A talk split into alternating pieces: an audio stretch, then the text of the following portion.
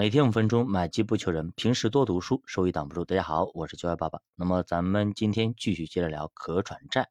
其实可转债这个东西确实一个非常好的东西啊。我见过啊，有些人呢，他其实有很多钱，但是呢，他也不去做股票型基金，他就专门做什么呢？他就专门做这种可转债和纯债的一个均配啊，就是这样子去做。哎，每年呢，妥妥的基本上是百分之八到十的一个收益，还。不用冒什么风险，像咱们股票型基金啊等等，它还会有一个波动大幅波动的风险。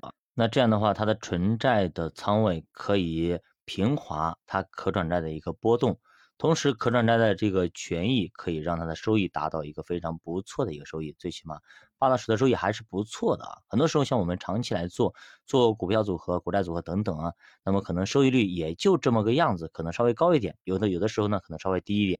那么长期做下来，我们的组合可能达到十到十五之间，但是我们操的心是远比你买了一手的可转债和纯债的操的心要多得多的。那毕竟百分之八以上年化，你每增加一个点的收益，你要付出更多的心血，你要承担更多的风险。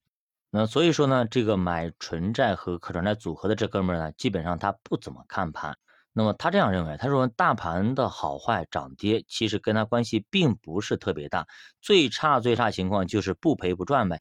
所以说他有这样的心态，他就可以长期的待在市场里边，所以说他就可以抓得住每一次好的行情给到的一些收益。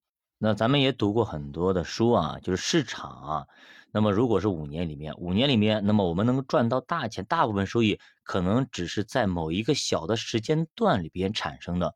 如果这个小的时间段你没有在市场里面，那不好意思，那么你就没有吃到那一段非常丰厚的收益，那么你整体的收益率就非常的不好看。比如说别人如果吃到了，可以年化百分之十甚至百分之十五，但你如果没有吃到，你可能年化只有可怜的百分之三到四。那么在我读这本书的时候呢，其实我的老师，我跟他一个老师在学习嘛，其实他的话在二零一八年七月份，他其实做过预言，他说当时呢是可转债非常低的这么一个位置。其实我们从历史上来看，也可以看到中证转债指数肯定到两百七位置，肯定是个底部，因为历史上。它基本上就到这个位置就跌不下去了，肯定要往上走的，对吧？那么现在目前的情况呢？如果我们再按照我们老师也好、书里的介绍也好，那么两百七是个底部，那么我们可能就要回到历史上去看这个问题，因为时间在前进，我们的年龄在增长，我们企业也在增长，环境在变化。如果我们一直还非要等到它跌到两百七，我们再投资，有可能，那么我们很长时间，甚至这辈子都等不到那个机会了。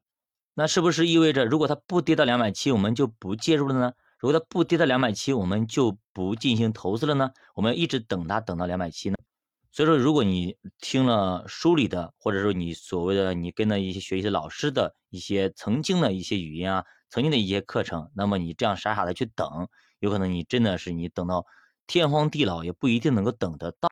那这里呢，我给大家提一个醒啊，就是咱们学投资的，尤其学财经的，我们的课程包括我们的一些策略，它是带有时间性的，它跟我们的就是音乐啊、钢琴等等，它是一样的，它是时间的艺术，它是随着时间而流动的。如果时间、地点、事件、环境发生了变化，那么你的策略就会跟随着变化。我们绝对不能够刻舟求剑。那我不知道大家能不能明白我这个意思啊？比如说，我打个比方啊，比如说，那么我们在我在二零一九年投资的时候，那么那个市场如果那时候跌到两千七百点，对吧？那就是一个非常便宜的位置啊。那么肯定要是打死了要往里进呢。那么到后来呢，两千八百五十点以下也可以进，非常好，对吧？而且那个时候呢，你全部布局都是在两千八百点以下，全部布局进去呢，后来呢也赚钱了，挺好的，对吧？那么现在又到了现在这个时点，那么市场也是一片哀鸿遍野啊，对吧？跌的很多，那这个时候你还是说哦，它跌到两千八百点以下，我再进行投入，如果不跌到，不好意思，我不买，那是不是意味着你永远没有机会呢？它永远不会跌到两百两千八百点以下呢？那是有机会的，也有可能的，也是有概率的，但是你要等，有可能等五年。有可能等十年，有可能等二十年、三十年等等，我们不确定，但是它的概率会非常小。那么我们这就是用了一个单一的刻舟求剑的方法去思考问题，我们没有用动态的方法和动态的眼光去看待问题。那为什么呢？这就是我们完全用了技术分析，而没有用价值的一个投资逻辑和思路。因为我们买的东西，包括指数，包括等等，这背后的东西是什么？它背后都是一家家鲜活的公司和现实存在的公司。这些公司不是说一成不变的，这些公司一直都在发展，一直都在进步，每一天都在产生利润。那么，既然他们在产生利润，对吧？那么昨天包括两年前、三年前的那个价格，跟今天的价格就不能够一模一样。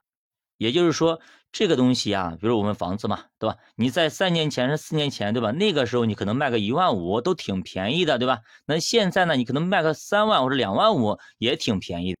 那这就是一个相对的一个价格，对吧？我们所谓的低估要看当时的情况。那么咱们打个比方说，对吧？那么我们在二零一九年的时候，那个时候，那么你在两千八百点以下，那绝对是非常的便宜的，这不用说，对吧？也是低估的，整体市场就是低估的。那么到现在这个位置，其实你跌到三千点，三现在是三千零八十五对吧？三千点附近的位置，那它也是一个便宜的，它跟当时的情况可能差不多，甚至比当时的还要便宜点，估值还要低。那这就是我们所谓的用动态的眼光去看待问题。那么可能。